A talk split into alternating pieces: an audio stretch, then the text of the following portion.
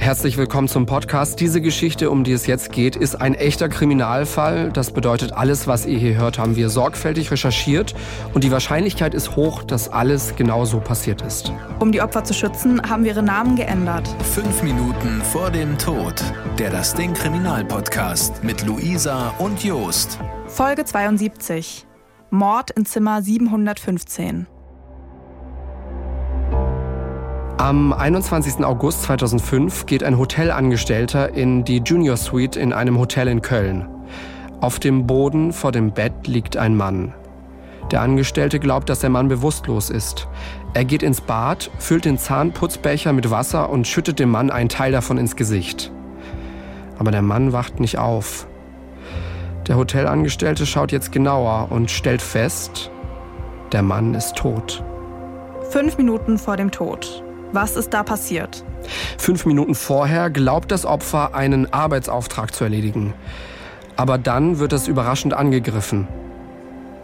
Berlin, August 2005. 2005 ist Mattes 37 Jahre alt. Er arbeitet als Fotograf. Seine Bilder findet man zum Beispiel in Zeitschriften wie der Zeit oder Geo.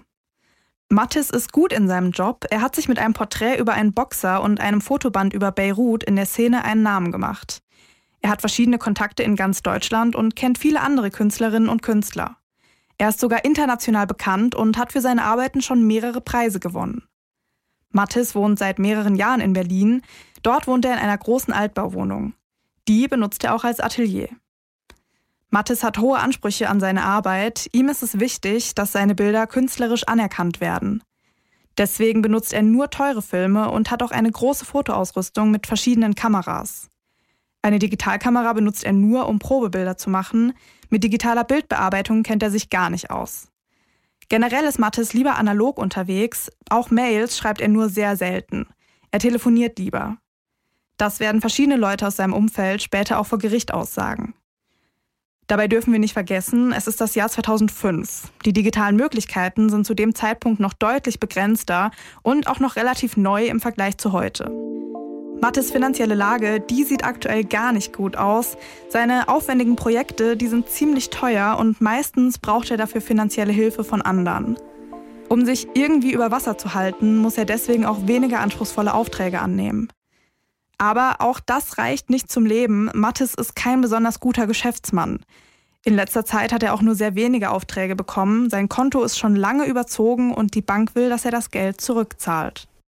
Mattis hofft, dass er mit seinem nächsten großen Projekt das Geld wieder reinholen kann. Für die Fußball-WM im nächsten Jahr plant er nämlich ein Bildband über die deutschen Nationalspieler. Dafür hat er sich sogar schon mit einigen Spielern in Verbindung gesetzt. Für dieses Projekt hat ihm einer seiner reichen Freunde 10.000 Euro als Unterstützung versprochen. Was man außerdem über Mattis wissen sollte, er ist ein ziemlich offener Typ und lernt schnell neue Menschen kennen. Er ist sehr direkt, sagt immer ehrlich seine Meinung und kann dabei auch mal kritisch sein. Das kommt nicht bei allen gut an. Matthias ist ein treuer Typ und wenn er mit jemandem zusammen ist, würde er nicht fremd gehen. Er hätte auch gerne Kinder und seine eigene Familie.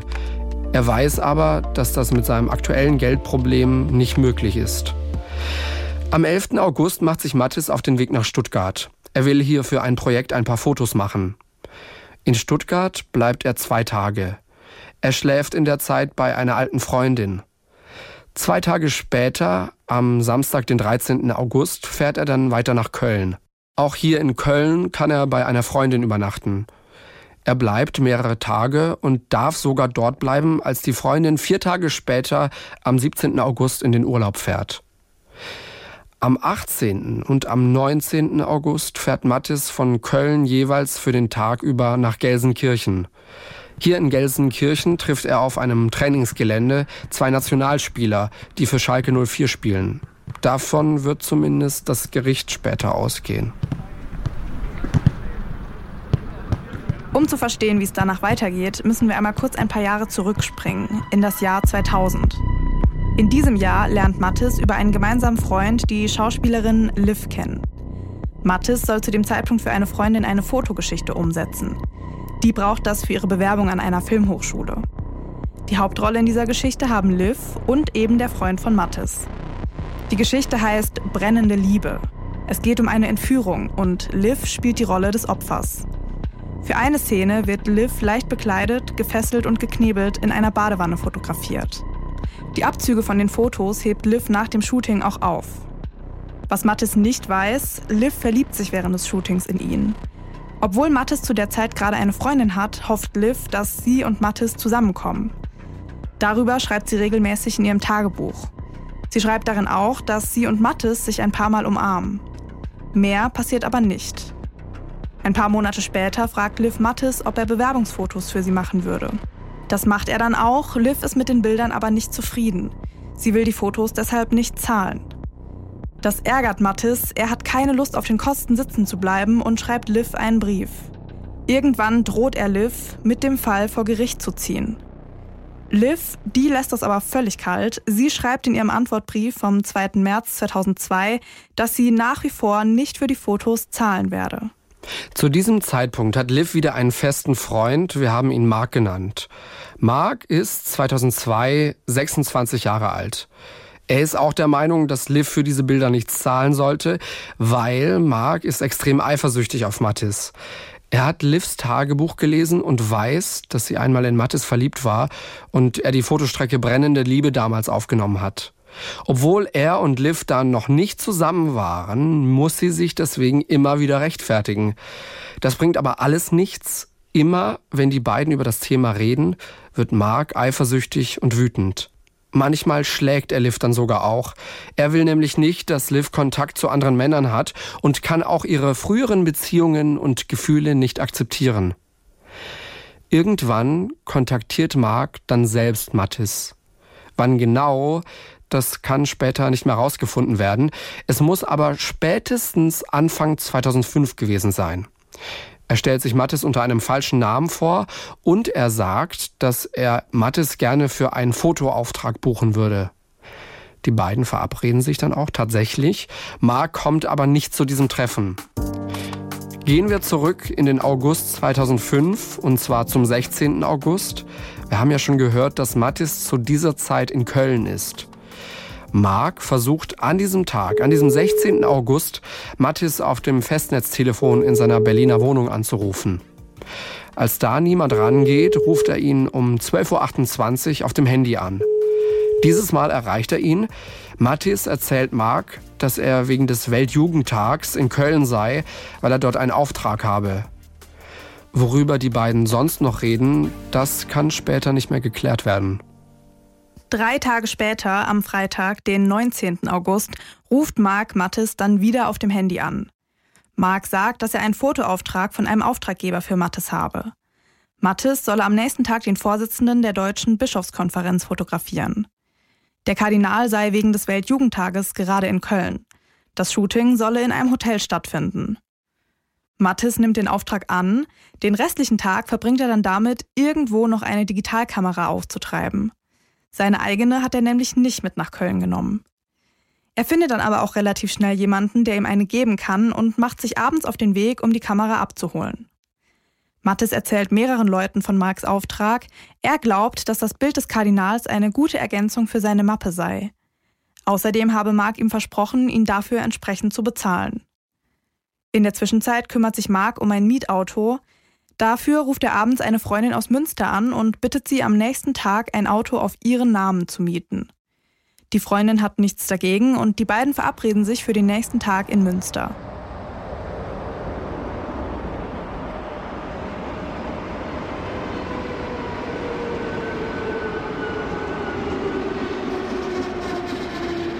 Der nächste Tag ist ein Samstag.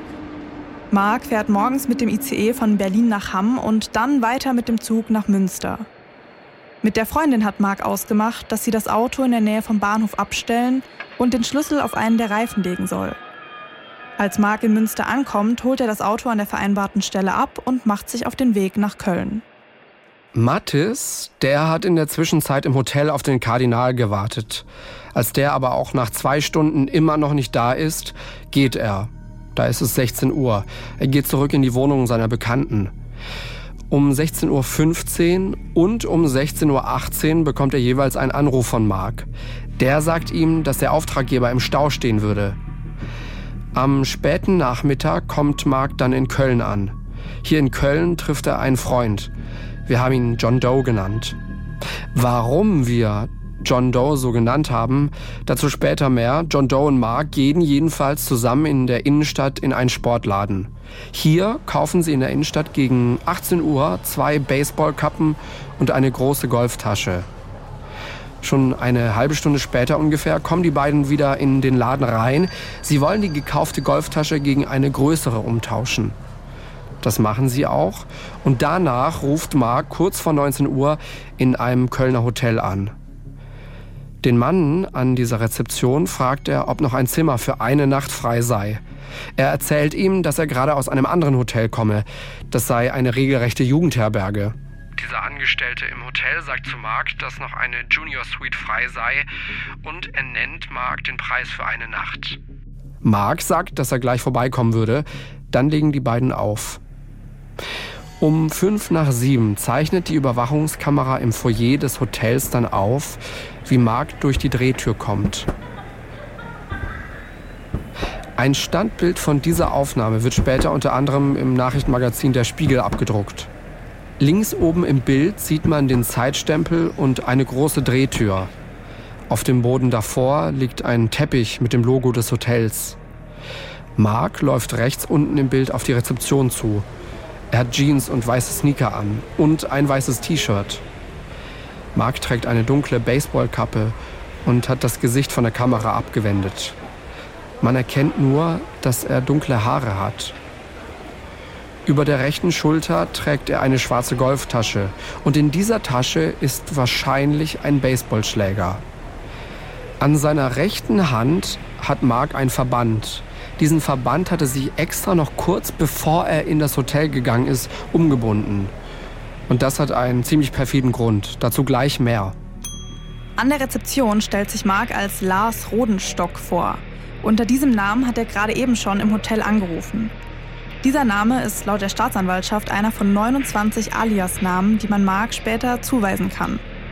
Weil Marks rechte Hand einbandagiert ist, wird die Anmeldung von dem Mann an der Rezeption ausgefüllt. Dem erzählt Mark dann auch, dass er leider keine Dokumente und auch keine Kreditkarte bei sich habe. Die habe seine Frau, die erst in zwei Stunden nachkommen würde. Mark bezahlt die 180 Euro für das Zimmer in Bar und der Hotelangestellte gibt ihm den Schlüssel für Zimmer 715 im siebten Stock. Dann macht sich Mark auf den Weg zu den Aufzügen. Im siebten Stock angekommen, ruft Mark um 19.12 Uhr dann nochmal Mattes an. Der Auftrag habe sich geändert, er solle nicht mehr den Kardinal fotografieren, sondern jetzt den Manager von Michael Schumacher, zusammen mit dem Auftraggeber auf einer Promi-Party.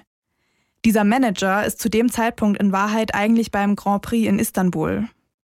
Mark sagt Mattis, dass er dafür um 20 Uhr in ein anderes Hotel kommen solle. Er würde in Zimmer Nummer 715 auf ihn warten. Mark legt auf und geht dann in die Suite. Hier zieht er die Vorhänge zu und schaut sich dann die Suite genauer an. Sie hat einen kleinen Flur, links ist die Tür zum Bad, geradeaus geht es zum Wohn- und Schlafzimmer. Auf dem Parkettboden liegt rechts ein großer roter Teppich. Darauf stehen ein Sofa, ein Sessel, ein Lederhocker und ein Glastisch. Links an der Wand steht ein Schreibtisch, weiter hinten steht das Bett. Ungefähr eine Viertelstunde später, um 19.23 Uhr, kommt John Doe durch die Drehtür ins Hotel. Auch John Doe hat eine Baseballkappe auf, die er vorhin zusammen mit Mark gekauft hat. In der linken Hand hat er einen Koffer. Mit der rechten Hand hält er sein Handy ans Ohr. Er fährt mit dem Aufzug in den siebten Stock und klopft an das Zimmer der Suite. Mark macht auf. Die beiden setzen sich in die Sitzgruppe im Wohnbereich der Suite und trinken Cola aus einer Minibar. Um 19.37 Uhr kommt Mattis dann auf dem Hotelparkplatz an. An der Rezeption fragt er, wie er seine Fotoausrüstung am besten von seinem Auto ins Hotel bringen kann und fragt dann nach einem Kofferwagen. Der Hotelangestellte sagt, dass er mit seinem Auto zum Haupteingang kommen soll. Da könne er die Sachen ausladen. Ein Angestellter würde sein Auto dann in die Hotelgarage stellen. Um 20 vor 8 geht Mattis dann durch die Tür zum Außenparkplatz, um sein Auto fortzufahren. Mark hat sich in der Zwischenzeit auf den Weg in die Lobby gemacht. Er will sehen, wann Mattis ankommt um 19.41 Uhr geht Mark dann ohne Baseballkappe durch die Drehtür vor das Hotel. Drei Minuten später ist Mattes dann am Haupteingang und geht durch die Drehtür in die Lobby. Hier holt er sich einen Kofferwagen und geht mit dem wieder nach draußen. Mark weiß jetzt, dass Mattes da ist und macht sich wieder auf den Weg in die Suite. Mattes hat den Kofferwagen mit seiner Ausrüstung in der Zwischenzeit ins Foyer geschoben und gibt jetzt dem Mann an der Rezeption seinen Autoschlüssel. Er fragt ihn außerdem nach einem Lars Rodenstock in Zimmer Nummer 715. Der Hotelangestellte wählt die Nummer der Suite. Mark ist mittlerweile wieder im Zimmer und sagt dem Mann, dass er gerade unter der Dusche sei. Mattis solle in der Lobby warten, er werde ihn gleich selbst auf dem Handy anrufen. Mattis lässt den Kofferwagen in der Halle stehen und läuft in Richtung der Aufzüge. Um 19.50 Uhr meldet sich dann Mark bei ihm auf dem Handy. Er sagt ihm, dass er um 8 Uhr auf Zimmer 715 kommen solle. Um drei vor acht versucht Mattis seine Freundin anzurufen. Als die nicht rangeht, spricht er ihr eine Nachricht auf die Mailbox. Hey, hier Mattis. Ich hoffe, ihr hattet einen schönen Tag. Der Auftrag wird immer skurriler, die Auftraggeber sind nicht mehr von der Kirchenmafia, sondern von der realen Mafia. Ich bin für ein paar Stunden nicht zu erreichen. Ich melde mich dann um Mitternacht oder zwischendurch oder so. Danach versucht Mattes es dann noch bei einem Freund. Der geht dann auch tatsächlich ran und die beiden unterhalten sich kurz. Mattes erzählt seinem Freund, dass er in einem Hotel sei und noch einen Auftrag habe, für den es doppelt Kohle gebe. Der Manager von Michael Schumacher sei im Flieger von Istanbul nach Köln unterwegs. Die geplante Promi-Party bezeichnet er als Millionärsparty. Die beiden verabschieden sich und legen auf, dann fährt Mattis mit dem Aufzug in den siebten Stock. Hier klopft er an die Tür von Zimmer 715. Mark macht die Tür auf und Mattis rollt den Gepäckwagen in die Suite. Seine Ausrüstung stellt er in der Nähe des Bettes ab. Dann geht alles ganz schnell. Mark nimmt den Baseballschläger und schlägt damit immer wieder auf Mattis ein. Insgesamt über 20 Mal. Als Mattis merkt, dass er angegriffen wird, hält er sich schützend die Arme vors Gesicht. Das kann später rekonstruiert werden. Aber das bringt nichts. Er wird an Armen und Beinen, am Bauch, am Rücken, am Kopf und im Gesicht getroffen. Wie genau die Tat dabei abgelaufen ist, das kann später nicht mehr geklärt werden. Auch inwieweit John Doe bei diesem Angriff mitgemacht hat, das bleibt alles offen. Fakt ist aber, Mattis geht durch die vielen Schläge irgendwann zu Boden. Und Mark hört nicht auf, weiter auf ihn einzuprügeln. Irgendwann lässt er dann aber von ihm ab. Mark und John Doe nehmen das Handy von Mattis und Mark nimmt ein Handtuch aus dem Badezimmer mit und steckt zwei Flaschen Cola und eine Tafel Schokolade aus der Minibar ein. Dann dreht einer von beiden das Radio im Zimmer auf und macht die Nachttischlampe an. Die Suite soll bewohnt aussehen, damit Mattis nicht allzu früh von jemandem entdeckt wird. Dann lassen sie Mattis im Zimmer zurück und hauen ab. John Doe wird um neun Minuten nach acht von der Kamera im Foyer aufgezeichnet. Mark nur zwei Minuten später. Er hält sich die große schwarze Golftasche vor den Bauch. Vor der Tür rennt er geradeaus in Richtung eines Kreisels und verschwindet dann seitlich aus dem Sichtfeld der Hotelkamera. Mattis stirbt nur wenige Minuten später durch Verbluten und durch ein Schädelhirntrauma. Erst am nächsten Tag, am 21. August, so gegen 14 Uhr, geht ein Hotelangestellter in die Suite. Er sieht Mattis auf dem Boden vor dem Bett. Der Angestellte denkt erst, dass Mattis nur bewusstlos sei. Deswegen geht er ins Bad, füllt den Zahnputzbecher mit Wasser und schüttet Mattis einen Teil davon ins Gesicht. Erst als Mattes darauf nicht reagiert, schaut der Angestellte genauer hin und merkt, dass Mattes tot ist. Wie geht's nach der Tat weiter? Was passiert mit John Doe und Mark? Dazu gleich mehr. Zuerst wollen wir uns Mark nochmal genauer anschauen. Was nämlich krass ist, das Gericht wird später sagen, dass er kein Motiv gehabt habe, um Mattes umzubringen. Er sei während der Tat auch nicht alkoholisiert oder unter Drogen gewesen. Von den Menschen in seinem Umfeld wird Mark nicht gerade positiv beschrieben. Er sei zwar intelligent, redegewandt und geschäftstüchtig, aber auch unehrlich, menschenverachtend, frauenfeindlich und manipulativ. Er ist mehrfach vorbestraft, die Liste ist viel zu lang, um sie hier komplett zu nennen. Marks Vater ist Diplombraumeister, seine Mutter Diplombibliothekarin. Als Mark noch ein Kind ist, zieht sein Vater zurück in seine Heimat Venezuela, um da eine Brauerei zu leiten. Eigentlich will Marks Mutter mit ihm kurze Zeit später nachkommen, daraus wird aber nichts. Die Ehe von seinen Eltern wird zwei Jahre später geschieden. Mittlerweile hat Mark weder zu seiner Mutter noch zu seinem Vater Kontakt. Mark kommt schon in der Pubertät nicht so gut mit seiner Mutter klar. Sie ist eine sehr ruhige und bescheidene Person. Andere beschreiben Mark als laut und arrogant und dass er eben großen Wert auf materielle Dinge lege. Die kann sich seine Mutter aber nicht leisten. Außerdem würde Mark sich auch nicht für die Schule interessieren. Im letzten Schuljahr wird er deswegen sogar von der Schule geworfen. Aber das Fachabi, das hat er trotzdem in der Tasche. Er zieht zu Hause aus und eröffnet mit zwei noch minderjährigen Freunden einen Jeansladen. An irgendwelche Gesetze scheinen sich die drei nicht zu halten. Mark kauft Jeans direkt in den USA oder Kanada mit seiner Kreditkarte und verkauft sie dann in seinem Laden weiter. Steuern zahlt er keine. Stattdessen gibt er die Umsätze für eine große Wohnung, teure Autos, Markensachen und so weiter aus. Bei seinen Freunden ist Mark dafür bekannt, immer große Geldscheine bündelweise in der Hosentasche dabei zu haben. Das geht aber nicht lange gut. Mark macht Schulden.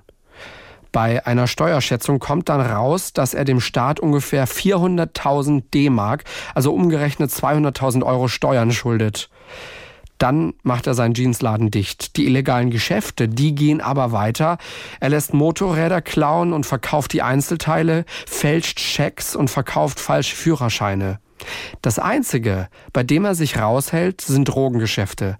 Mit Drogen will Mark nichts zu tun haben. Das hindert ihn aber nicht daran, Leute aus der Drogenszene für seine Aktionen anzuheuern. Wenn Mark für seine Aktionen von der Polizei dann festgenommen wird, geschnappt wird, hat er keine Probleme damit, über seine Komplizen auszupacken. Dabei übertreibt er ganz gerne auch mal und belastet die Komplizen zu Unrecht.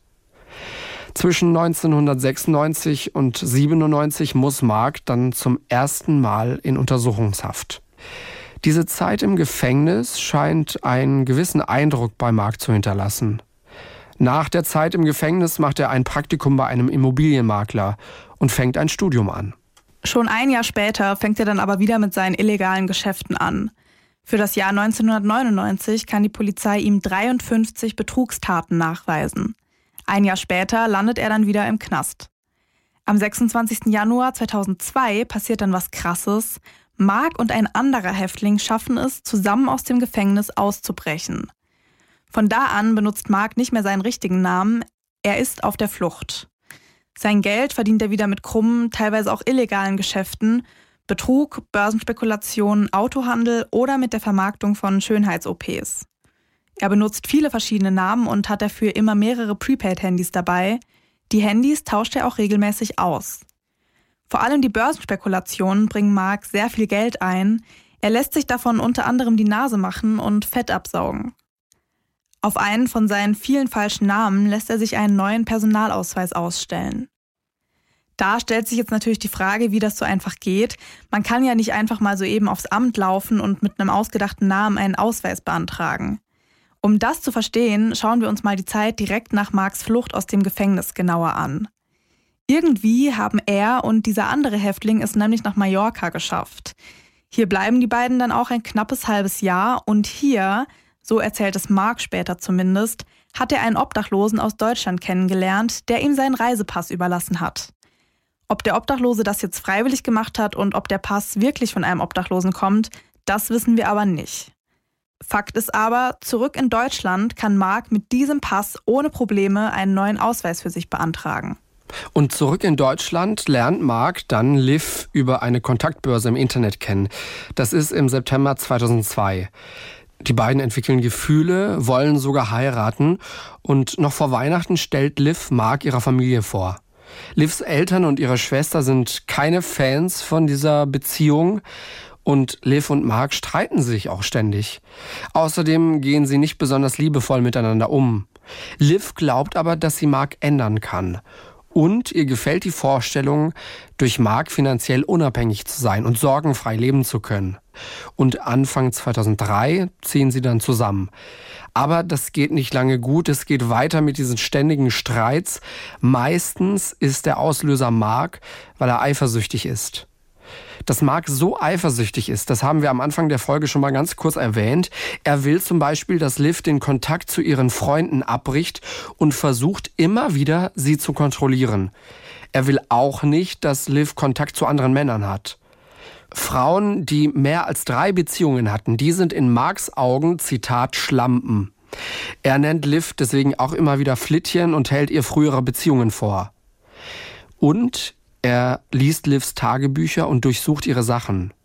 Einmal bekommt Liv eine SMS von einem Kollegen, Mark sieht das und er antwortet in Livs Namen, ruf mich nie wieder an, du Arsch. Liv hat auch als Schauspielerin gearbeitet und durch diese ganze Eifersucht von Mark hört sie sogar auf, Liebesszenen zu spielen. Als Mark und Liv gerade mal ein paar Wochen zusammen sind, fängt Mark an, Liv zu schlagen und auch zu treten. Einmal bedroht er sie sogar mit einer Pistole. Woher Mark die Waffe hatte, wissen wir nicht. Liv schafft es aber, die Waffe an sich zu nehmen und gibt sie dann ihrem Vater, damit der sie bei der Polizei abgeben kann. Im August 2003, nach einem knappen Jahr Beziehung, hat Liv dann so viel Angst vor Mark, dass sie sich zu einer Freundin flüchtet. Mark lässt sie aber nicht in Ruhe, er stellt ihr nach. Ein paar Tage später geht Liv deswegen in ein Frauenhaus und zeigt Mark an. Dabei verrät Liv der Polizei auch Marks richtigen Namen. Schon kurz danach kriegt Liv aber ein schlechtes Gewissen. Sie warnt Mark vor der Polizei und er kann dann auch noch rechtzeitig aus der gemeinsamen Wohnung fliehen. Als Liv in die Wohnung zurückkommt, sind ihre Tagebücher und alle ihre Fotos weg. Liv bricht den Kontakt zu Mark ab, aber das ist nicht von Dauer. Mark droht Liv nämlich, dass er sich sonst umbringen würde. Ende 2003 wird Liv dann von Mark schwanger. Die beiden ziehen wieder zusammen und ziehen kurze Zeit später auch zusammen nach Hamburg. Über ein Jahr später, im Januar 2005, zieht Liv zusammen mit der kleinen Tochter aber aus der Wohnung aus. Mark schlägt Liv nach wie vor und macht selbst vor dem Baby keinen Halt. Liv erklärt die blauen Flecken anderen gegenüber immer mit angeblichen Unfällen. Einmal klebt er dem schreienden Kind mit einem Pflaster den Mund zu. Liv will zurück nach Berlin zu ihren Eltern ziehen. Die kommen dann auch, um ihr mit dem Umzug zu helfen. Mark, der will aber auf gar keinen Fall zulassen, dass Liv geht. Er nimmt sie und packt sie am Kragen. Er lässt sie erst los, als ihr Vater dazwischen geht. Liv zieht dann nach Falkensee in Brandenburg und trotzdem, Mark und Liv treffen sich mehr oder weniger regelmäßig, immer mit der kleinen Tochter zusammen. Im März 2005 wohnt Mark dann für drei Wochen in einem Luxushotel in Stuttgart. Und in diesem Luxushotel, da fällt Mark negativ auf. Er wird gerne laut, er wird ausfallend und er soll wohl auch Möbel kaputt gemacht haben. Aber warum überhaupt Stuttgart? Hier in Stuttgart hat er eine Schule für Kampfkunst gefunden. Und hier in dieser Kampfkunstschule will er von einem Lehrer Einzelunterricht im Nahkampf bekommen. Der Lehrer ist eigentlich kein großer Fan von Einzelunterricht. Er rät Mark sogar davon ab und sagt ihm, dass das sehr teuer sei. Aber Mark will unbedingt. Er bezahlt das Training sogar vorher in Bar. Dem Lehrer erzählt er, dass er wegen seiner schlechten körperlichen Verfassung und seines Übergewichts, das er auch hat, nicht in einer Gruppe trainieren wolle. Er erzählt dem Lehrer auch noch, dass er, also Mark, für den israelischen Geheimdienst arbeiten würde. In ein paar Wochen würde eine Kampfübung in Israel stattfinden. Und bei dieser Kampfübung wolle er sich nicht blamieren, deswegen müsse er bis dahin Nahkampftechniken lernen. In den kommenden Wochen trainiert Mark täglich mit dem Lehrer und seine Kondition wird dabei auch immer besser. Der Lehrer schafft es dann sogar, Mark zu überzeugen, am Anfängerkurs abends in der Gruppe teilzunehmen. Hier lernt Mark Albin kennen. Albin ist zu der Zeit abends regelmäßig in der Sportschule und trainiert für seine Kampfsportmeisterprüfung. Marks Lehrer vermittelt Albin Mark als Trainingspartner. Albin ist zwar erst distanziert, taut aber dann so langsam auf. Zum Schluss treffen sich er und Mark sogar privat. Sie gehen zusammen einkaufen, ins Kino oder zum Bowling. Im April verabschiedet sich Mark dann für eine Weile. In der Kampfsportschule erzählt er, dass er in Israel bei einem Spezialtraining von einem ehemaligen Mitarbeiter des Mossads, also des israelischen Geheimdienstes, mitmachen würde. Er bleibt aber weiter mit seinem Lehrer in Kontakt.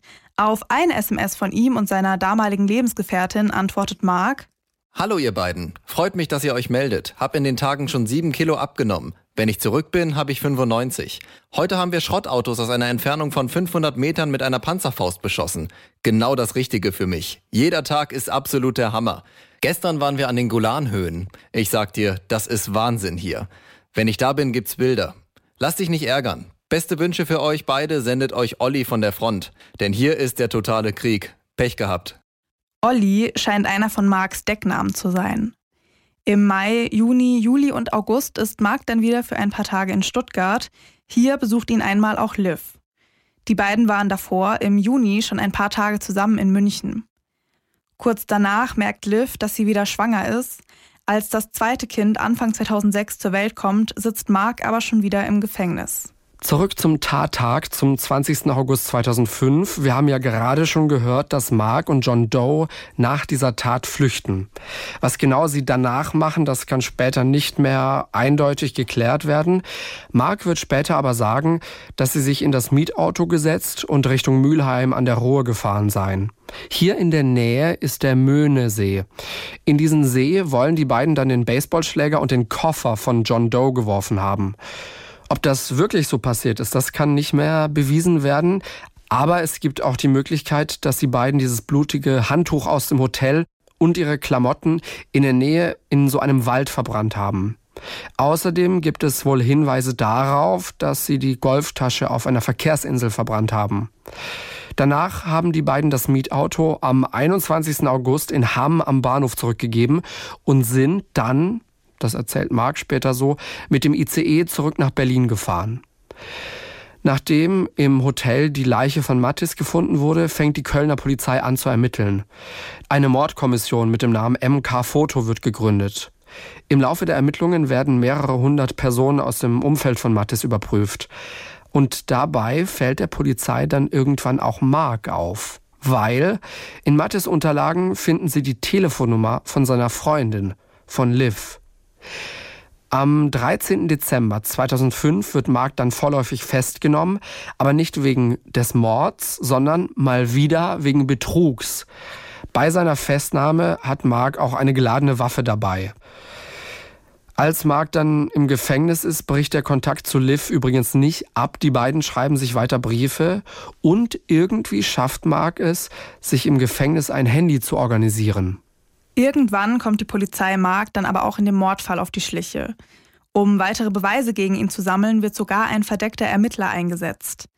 Der meldet sich Anfang 2006 bei Liv und gibt sich als jemand aus, mit dem Mark Geschäfte gemacht habe. Er sagt Liv, dass Mark sich bei ihm melden solle, Mark habe ihn betrogen und er wolle deswegen jetzt sein Geld zurück. Der Ermittler drückt Liv dann noch einen Zeitungsausschnitt in die Hand. In dem Artikel geht es um den Mord an Mattis, Außerdem ist ein Fahndungsfoto darin abgedruckt. Mark sitzt zu dem Zeitpunkt ja schon wegen anderer Taten im Gefängnis. Wir gehen deshalb davon aus, dass mit dem Bildausschnitt von der Überwachungskamera des Hotels nach einem unbekannten Täter gefahndet wurde. Auf dem Ausschnitt steht außerdem eine Handynummer. Liv ruft die Nummer später auch an, weiter passiert aber nichts. Die Polizei hat darauf gehofft, dass Liv Mark bei einem Besuch im Gefängnis auf den Fall ansprechen würde. Denn Liv hat Mark auf dem Fahndungsfoto natürlich erkannt, weiß jetzt aber nicht, was sie machen soll. Sie hat Angst, dass man Mark die Taten nicht nachweisen kann, auch wenn sie aussagt, dass sie ihn auf dem Bild erkennt. Erst später, als die Staatsanwaltschaft wirklich Mordverdacht gegen Mark erhebt, traut sie sich zur Polizei zu gehen. Es kommt dann zum Prozess vor dem Kölner Landgericht. Dabei steht nicht nur Mark vor Gericht, sondern auch Albin. Die Staatsanwaltschaft glaubt zu dem Zeitpunkt noch, dass Albin Marks Komplize ist. Sie glauben, Albin ist John Doe. Vor Gericht wird dann auch geklärt, ob es überhaupt zulässig war, einen verdeckten Ermittler einzusetzen. Das kann aber schnell bestätigt werden. Warum eigentlich die ganze Sache? Warum hat Mark den Fotografen umgebracht? Was für ein Motiv steckt dahinter? Die Staatsanwaltschaft sagt, dass Mark aus Hass, aus Wut und Eifersucht gehandelt habe. Da er zu dem Tatzeitpunkt aber schon länger mit Liv zusammen war, ergibt das eigentlich keinen Sinn. Denn wenn Eifersucht der Grund für die Tat war, dann hätte die Tat eigentlich auch früher passieren können. 2002, als er und Liv sich kennengelernt haben. So zumindest die Theorie. Tatsächlich sagen aber mehrere Personen aus, dass Mark eine Person ist, die sich Zeit damit lässt, Rache an jemandem zu nehmen. Er soll sogar mal gesagt haben, dass er warten werde, bis niemand mehr mit ihm rechne. Und jemand erzählt, dass er noch mit vier Leuten eine Rechnung offen habe und es Jahre dauern könne, bis er eine Quittung erteilen werde. Auch Liv hat bei der Polizei ausgesagt, dass Mark zwei bis drei Jahre vergehen lassen könne, bis er Rache nehme. Wenn er mit jemandem abrechnet, dann geschehe das Jahre später, damit der Verdacht nicht auf ihn falle. Und sogar Mark selbst sagt vor Gericht, dass er mit Mattis seit längerem noch eine offene Rechnung gehabt habe. Und diese offene Rechnung wollte er begleichen, bevor er einen Neuanfang im Ausland starten wolle. Die Verteidigung, die sieht das übrigens anders. Die sagt, das Ganze sei ein tragischer Tod gewesen. Mark habe nur eine Abstrafaktion geplant und wollte Mattis gar nicht umbringen. Warum also diese Abreibungsabstrafaktion? Die Verteidigung sagt, weil Mattis einen Fotoauftrag nicht ordentlich ausgeführt habe und dann auch noch 5000 Euro dafür haben wollte. Wir haben ja vorhin schon gehört, dass Mattis und Liv tatsächlich Streit darüber hatten, dass Liv Mattis das Geld für ihre Bewerbungsfotos nicht geben wollte. Dass Mattis für diese Fotos aber 5000 Euro haben wollte, ist aber sehr unwahrscheinlich. Vor Gericht sagen auch mehrere von Mattes Fotografenfreunden aus, dass das eine viel zu hohe Summe für Bewerbungsfotos sei. Mark selbst sagt übrigens gar nichts vor Gericht. Die Verteidigung gibt dem Gericht aber 40 handgeschriebene Seiten von ihm. Darin schreibt er, dass er zwar an der Tat beteiligt gewesen sei, er sei aber nicht der Täter. Ein Exzess habe zu Mattes Tod geführt. Schuld an der Eskalation sei aber Albin gewesen, der ausgebildete Kampfsportler. Es werden außerdem die fast siebenstündigen Tonaufnahmen von seiner Vernehmung angehört. Die sind aber eigentlich wenig aufschlussreich. Mark nennt da hauptsächlich unwichtige Details. Am 19. November 2007 wird dann das Urteil verkündet. Mark wird wegen Mordes zu einer lebenslangen Freiheitsstrafe verurteilt. Albin wird freigesprochen. Die Staatsanwaltschaft hatte schon vor mehreren Wochen seine Entlassung aus der U-Haft beantragt. Viel hätte für eine Belastung nicht gefehlt, aber es ist nicht auszuschließen, dass Mark ihn zu Unrecht belastet hat. Das sagt der Richter nach der Urteilsverkündung. Wer Marks Komplize bei der Tat war, konnte nie geklärt werden. Auch das Motiv bleibt bis zum Schluss unklar. Es spricht zwar einiges dafür, dass Mark Mattis aus Eifersucht umgebracht hat, der Richter sagt dazu aber, es ist nicht geklärt, ob es die Eifersucht war.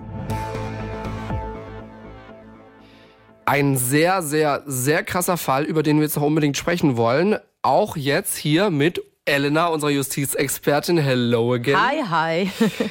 Das ist ein unfassbar schockierend brutaler Fall. Wir gehen da gleich auch nochmal in der Nachbesprechung auf die Details ein. Aber wir wollten mit dir über dieses Riesenverfahren sprechen. Also äh, wir haben mal nachgeschaut, die Tat war im August 2005, Urteil kam im November 2007. Das ist ja schon riesen, eine riesen Zeitspanne. Ist tatsächlich, finde ich, gar nicht so lange für so einen Mordprozess. Weil ich meine, man muss ja bedenken, die Tat findet statt. Tatsächlich, ähm, man hat ein Opfer, ja. dann muss man natürlich loslegen mit Ermitteln. Genau. Und dieses Ermitteln dauert durchaus lang. Du brauchst einen Tatverdächtigen, du musst den vernehmen.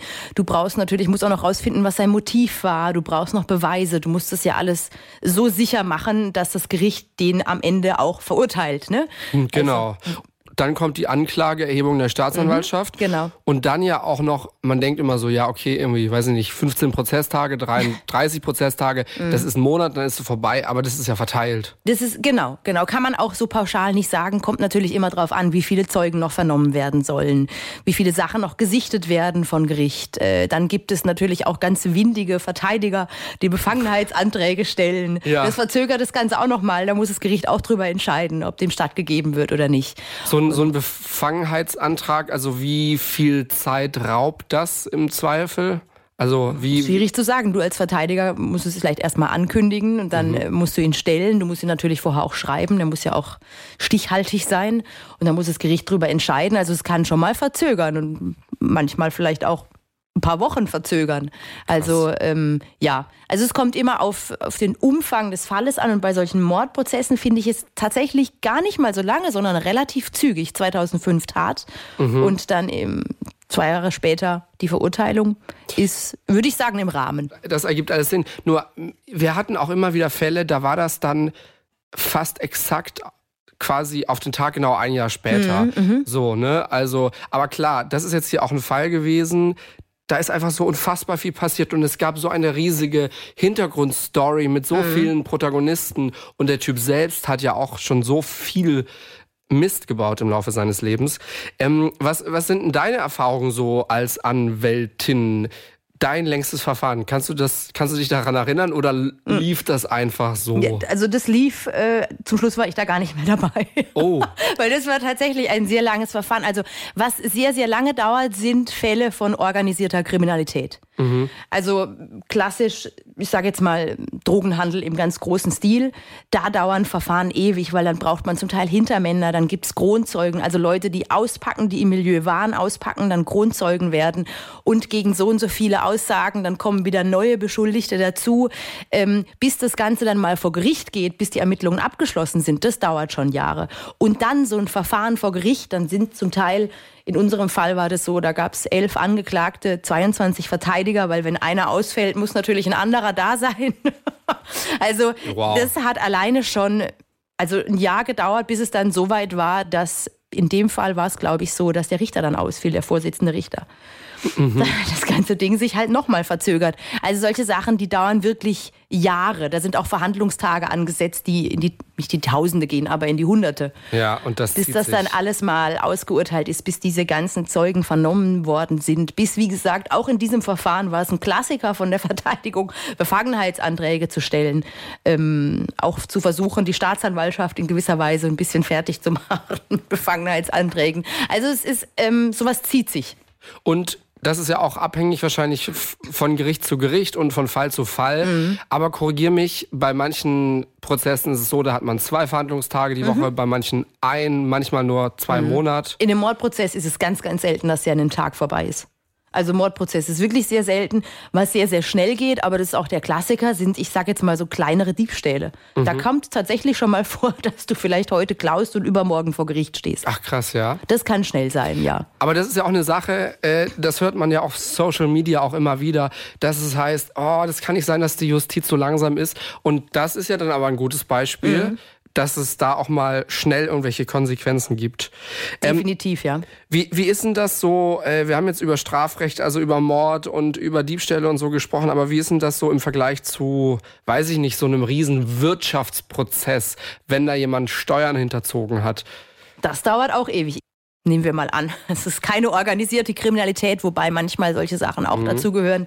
Da sind ja Stapel, da gibt's ja Ordner. Die, also die werden ja reingekarrt mit riesigen Wägen, weil das keine Ahnung, wie viele Leitsordner dieses Verfahren füllt. Dann kannst du dir schon vorstellen, wie lange die Ermittlungen angedauert haben. Da gibt es ja dann eingesetzte Sonderermittlungen, äh, die wirklich sich jahrelang nur damit befassen, sämtliche Akten wälzen und gucken, wo es Ungereimtheiten gibt. Alleine das dauert wirklich Jahre und füllt dann Leitsordner und dass natürlich dann so ein Verfahren auch nicht in drei, vier Tagen runtergerattert ist mit allen Zeugen, die vernommen werden müssen. Das ist dann irgendwie auch klar und das dauert dann zum Teil über Jahre. Aber natürlich gibt es auch eine Möglichkeit von den Gerichten, die sagen können, bei überlanger, also es gibt auch so eine Art Selbstkontrolle der Justiz. Mhm. Also du kannst auch sagen, wenn Verfahren wirklich überlang in die Länge gezogen werden, dass man dann irgendwo einen Schlussstrich machen muss und sagen muss, okay, jetzt ist gut, jetzt sitzen die Leute aber auch schon so und so lange in Haft und es geht nicht voran, es verzögert sich. Also diesen Mechanismus gibt es auch. Wie fängst du überhaupt an? Weil du weißt ja gar nicht, wo vorne und hinten ist. Klar, Akten wälzen.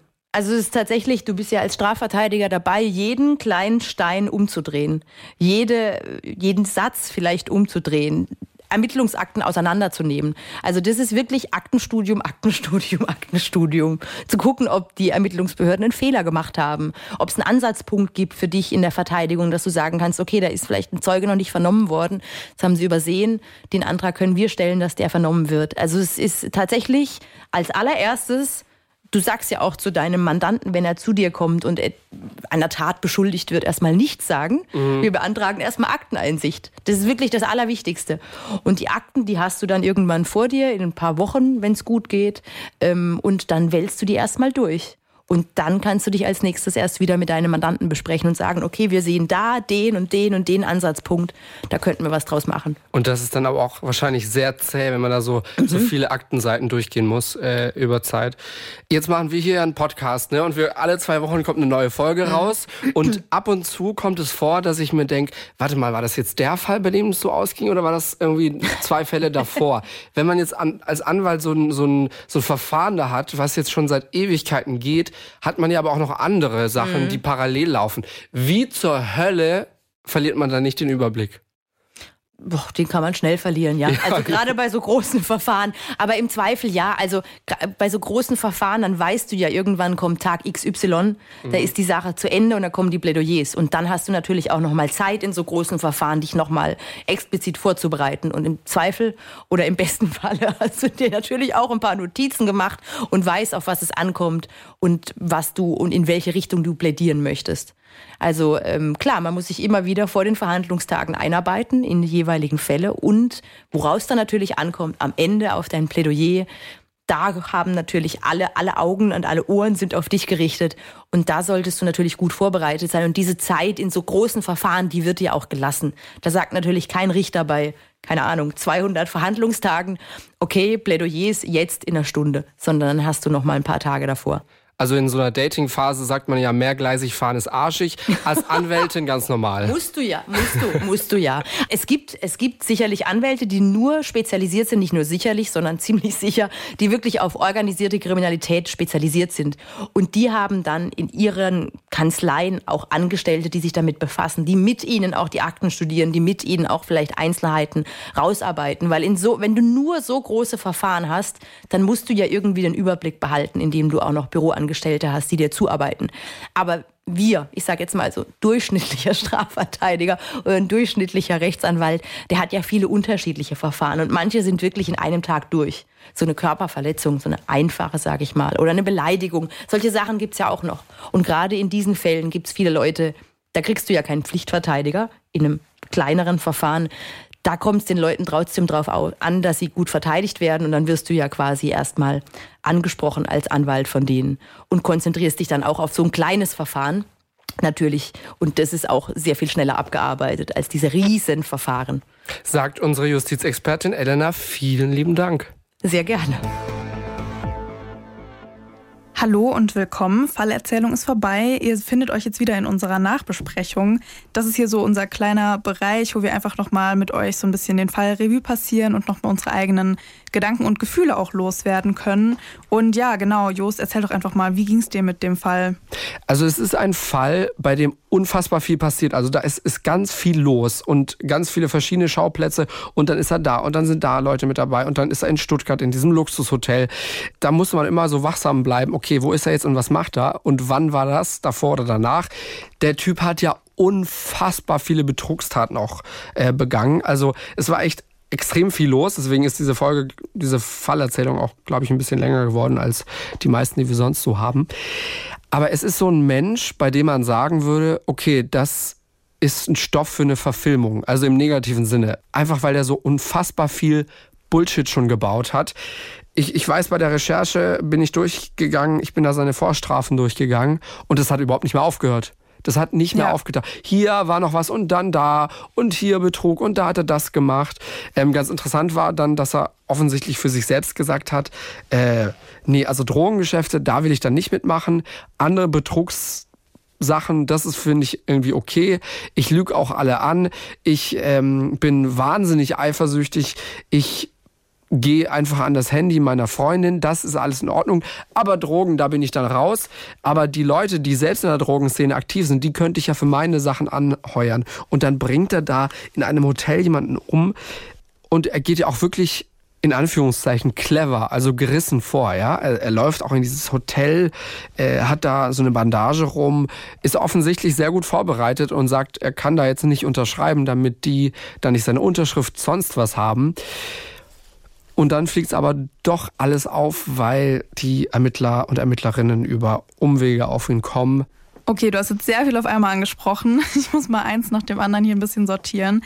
Es ist halt auch teilweise ja echt so ein bisschen spektakulär in Anführungszeichen. Allein schon der Typ ist aus dem Gefängnis ausgebrochen. Ja. Also wie oft kommt das vor? Und schon allein das, dann diese Flucht nach Mallorca, wo ich mich frage, wie, wie hat er das gemacht? Und ja, alles, was davor passiert ist, was danach passiert ist, allein schon diese ellenlange Vorstrafenliste. Was mir aber natürlich auch aufgefallen ist, ähm, wie du meintest, also wie gerissen er vorgegangen ist, das war ja wirklich alles schon wirklich geplant. Also, dass er ihn da anheuert für diesen Fake-Fotoauftrag, diese Bandage um seine Hand, dass er das ja auch mit, mit seinem Komplizen abgesprochen hat, dieses Mietauto. Da hat er ja auch an alles gedacht. Dieses Mietauto lief ja auch gar nicht auf seinen Namen. Also das war schon echt krass dafür, dass es dann im Endeffekt ja gar kein wirkliches Motiv quasi gab.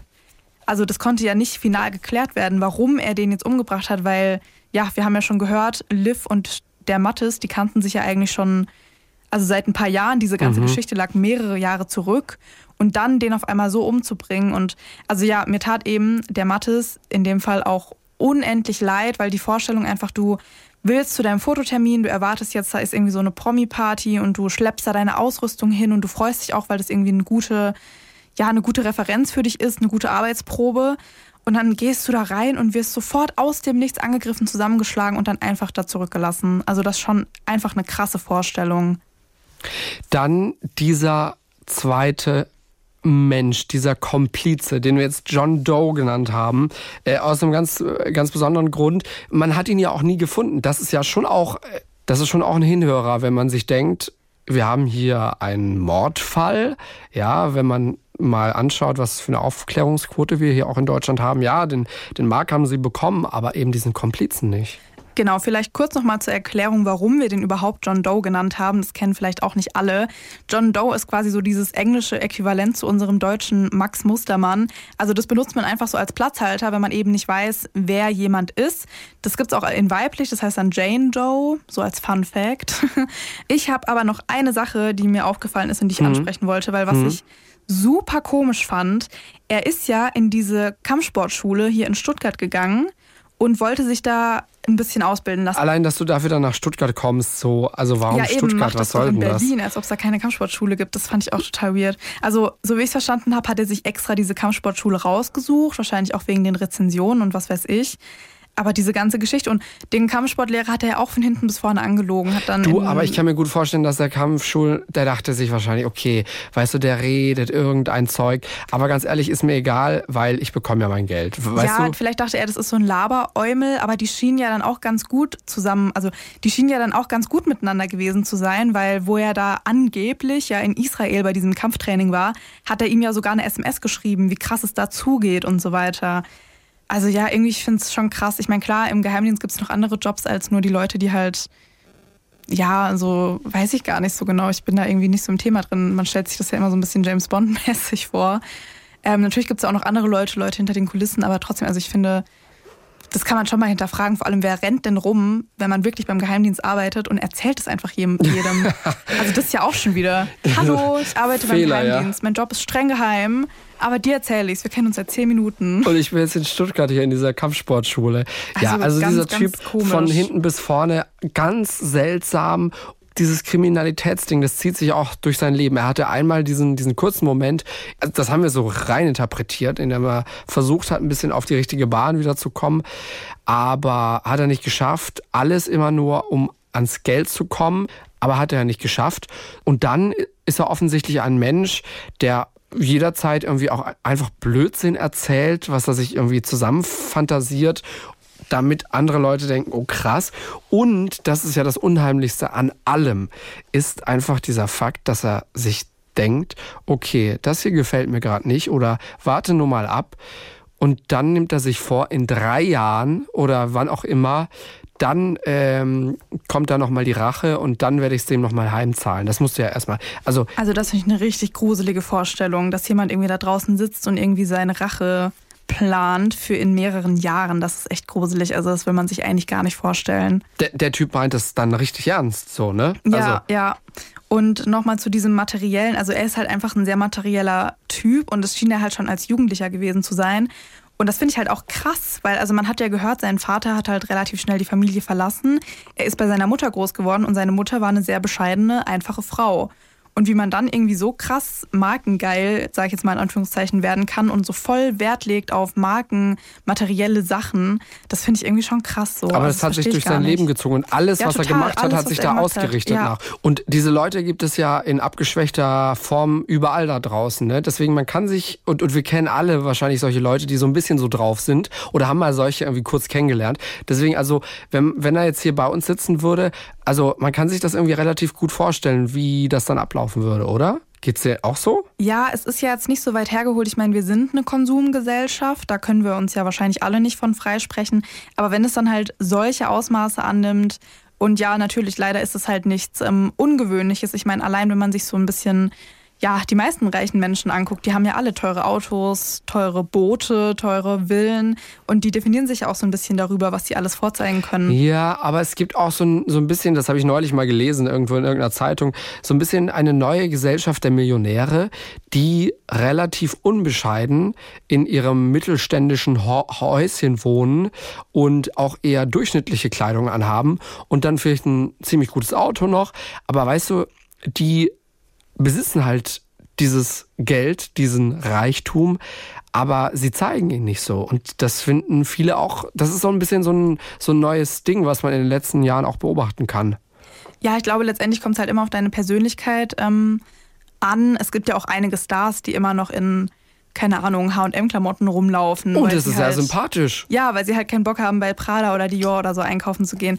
Und ich meine, wir können da nicht so wirklich mitreden, in Anführungszeichen. Wir haben keine Millionen auf dem Konto und wir wüssten jetzt wahrscheinlich nicht, was wir halt damit machen würden, wenn wir es hätten. Aber so Stand jetzt könnte ich mir halt echt nicht vorstellen, dass ich mir einfach tausend neue Sachen kaufen würde, einfach nur um sie zu haben, weil sie toll sind. So, also man gönnt sich ja dann schon mal was, wenn man weiß, man hat das Geld. Aber ja, ich finde es halt teilweise echt übertrieben. Also warum braucht man so einen ganzen Fuhrpark mit Autos? Ja, aber da ist ja jeder anders drauf. Du wärst ja eher so der Reisemensch. Du würdest dir dann die krassen Reisen gönnen, oder? Ja, tatsächlich. Ja. Also ja, ich meine, gut reisen ist auch schon teuer. Da kann man wahrscheinlich auch äh, gut Geld lassen. Ja, absolut. Ähm, weißt du, was es für krasse ja. Hotels überall gibt? Nicht nur in Stuttgart. Ja, das ist dann halt auch so die Frage, weil also ich bräuchte jetzt auch kein 8-Sterne-Hotel für 10.000 Euro die Nacht. Mir würde es dann einfach schon reichen, in dem Land zu sein und da zu chillen. Aber ja, naja, da ist jeder so ein Drei-Sterne-Hotel, das ist fein. Ja, das ist fein. Mit deinen Millionen auf dem Konto. naja, ihr könnt uns ja mal gerne schreiben, was ihr mit einer Million auf dem Konto machen würdet. Achso, ich dachte, Millionen. wie viel ihr auf dem Konto habt. Ja, das gerne auch. Nein, Spaß. Nein. ähm, ja, aber schreibt uns doch mal gerne. Ich finde es eigentlich immer ganz interessant. Manche kaufen sich ein Haus, manche machen gar nichts damit und investieren es, manche gehen reisen. Ist immer sehr interessant, finde ich ganz spannend. Und dieses Lotto-Ding, ne, das ist ja ein Phänomen, das hört einfach nicht auf. Ständig liest man immer diese, diese Zeitungsartikel, hier hat in, in diesem und jenem Landkreis jemand jetzt so und so viele Millionen gewonnen. Und diese Meldungen sind ja immer langweilig, weil es heißt ja immer, ja, man weiß noch nicht, wer so viel gewonnen hat, aber das muss ja gut funktionieren, sonst würde es diese ganzen Artikel ja nicht geben. Und es gibt sie ständig, weil dieses, dieses plötzlich Reichsein, das fasziniert irgendwie einfach Leute. Auch wenn in diesem Artikel ungefähr nichts drinsteht. Auch wenn da nur drinsteht, ja, hier im Kreis Pforzheim hat jetzt jemand den und den Jackpot oder das und das geknackt. Ähm, irgendwie die Leute, die Leute catcht es ich meine, so entsteht ja letztendlich auch diese Sucht, dass du eben diese Erfolgsgeschichten mitbekommst und dir dadurch denkst, das könnte ich sein. Nur ja. noch ein Lottoschein und dann bin das ich so. Genau. Und für genau. die meisten passiert es aber nicht. Und deswegen, ja, schwierig, schwieriges Thema. Ganz schwierig, ja. Aber ja, ich kenne diese Artikel. Was ich richtig lustig fand, das habe ich einmal auf Insta gesehen, ich glaube schon mehrere Jahre alt. So ein Typ in den USA, der auch mehrere Millionen ge äh, gewonnen hat. Und der ist dann echt so komplett vermummt dahin gegangen, um halt so seinen Scheck zu akzeptieren, damit seine Verwandten nicht sehen, dass er das ist und dann was davon abhaben wollen. ja, aber siehst, schau mal, das würde ja dazu passen. Das ist, passt ja zu dem Thema, das wir gerade hatten. Diese, diese neue Millionärsgeneration, die einfach so ihr normales Leben weiterleben wollen und aber halt finanziell voll frei sind und sich denken, ey, also ich, ich kann chillen und ich habe keine Sorgen mehr finanziell, aber ich will einfach dieses normale mittelständische Leben haben. Ja, ich glaube, den meisten reicht ja tatsächlich dieses Sorgenfreie. Einfach nicht mehr so dieses von Monat zu Monat und dieses Wissen, ich muss jeden Monat arbeiten, sonst kann ich mir meinen Lebensstil nicht ja. leisten.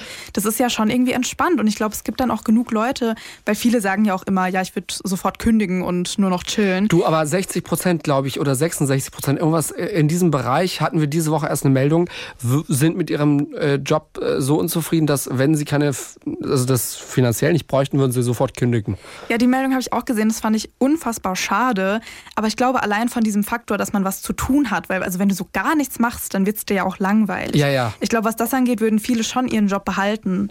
Und also versuchen sofern, zu reduzieren. Genau, sofern er dir halt irgendwie Spaß macht. Oder halt irgendwie in einem anderen Bereich äh, was, was machen, wo du vielleicht nicht so viel verdienst, aber der dich mehr erfüllt. So. Ja, genau. Also vielleicht gibt dir das halt auch einfach mal die Freiheit zu sagen, okay, dann bin ich halt mehrere Monate arbeitslos, dafür suche ich mir jetzt was, was mir wirklich Spaß macht. Also ja, Geld ist halt einfach ein sehr großer Sicherheitsfaktor, was das angeht. Und das zeigt ja jetzt auch eben, wie du sagtest, diese Studie. Heftiges Thema auf jeden Fall. Ähm, wir sind jetzt auch von einem heftigen Thema zum anderen gesprungen. Wir sind jetzt also auch, genau. Von einem ins andere. Ich glaube, die Nachbesprechung ist auch in der Länge jetzt gerade so ein bisschen eskaliert. wir machen noch ganz kurz eine Sache zum Schluss, die wir schon länger nicht mehr gemacht haben. Pflanzentalk die diesen Podcast schon länger hören, die kennen das. Wir äh, reden gern mal über unsere Pflanzen. Das hat sich irgendwie einfach so entwickelt. Wie ist bei dir die Situation, Luisa?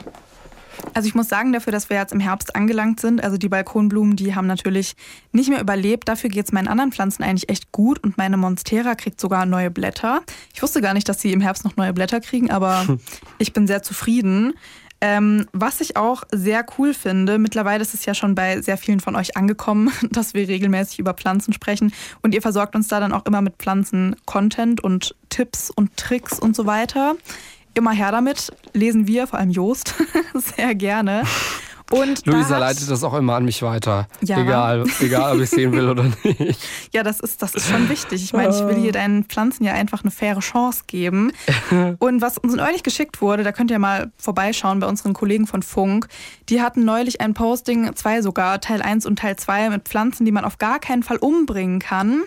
Oh. Und was uns eine Hörerin auch geschickt hat, ich meine, es war eine Hörerin, äh, die hat uns so ein Reel geschickt, da hat jemand Bananenschalen irgendwie heiß gemacht mit Wasser übergossen, noch irgendwas reingemacht und dann hatte man quasi so ein Bananenwasser und mit dem soll man einmal die Woche seine Pflanzen gießen und das soll scheinbar auch ganz toll sein. Oh, das klingt wie der übelste Lifehack. Ja, tatsächlich. Also Merk es gibt ja schon echt richtig viele ähm, Hacks und so, was Pflanzen angeht. Man kann sich da so richtig schön rein nörden.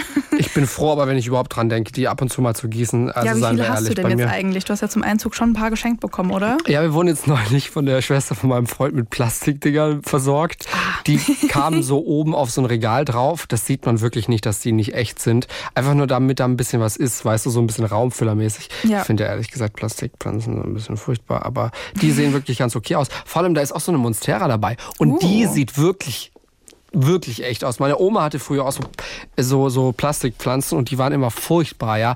Ganz schlimm, die hat man ja, also sofort glaub, gesehen. Ja. Aber mittlerweile gibt es da welche, die sehen ganz okay aus. Und ich glaube, da hat sich qualitativ schon noch mal einiges getan. Ja. ja. In zwei Wochen sind wir zurück, dann mit einem Fall aus Heidelberg. Da waren wir auch im Gericht mit dabei. Da hat eine Frau versucht, ihren Chef zu verbrennen. Mehr dazu hört ihr dann in zwei Wochen in der neuen Folge. Bis dann. Tschüss. Fünf Minuten vor dem Tod. Der Das Ding Kriminalpodcast. Gibt's in der ARD Audiothek, der Das Ding App und überall, wo es Podcasts gibt.